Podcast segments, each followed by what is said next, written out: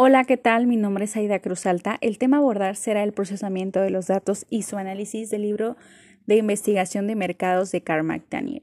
Existen cinco pasos a seguir. El paso 1, la validación y edición. Paso 2, la codificación. Paso 3, la entrada de los datos. Paso 4, depuración de lógica de datos. Paso 5, la tabulación y su análisis estadístico. Dentro de la validación nos hacemos referencia a que tenemos que corroborar bien las entrevistas que se hayan realizado de una manera correcta. Nos sirve también para verificar si hubo alguna falla con el objetivo principal que los resultados sean favorables dentro de nuestra investigación.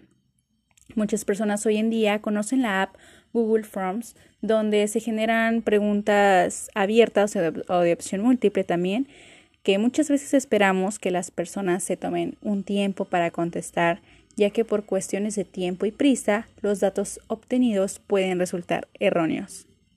La representación de los datos es muy importante, ya que una imagen vale más de mil palabras. En cuanto a la representación de las gráficas, imágenes de las tablas que presentan los resultados obtenidos, mediante los paneles de Internet también se ha podido demostrar que su reclutamiento, mantenimiento y control de calidad pueden generar un mejor resultado de las personas encuestadas.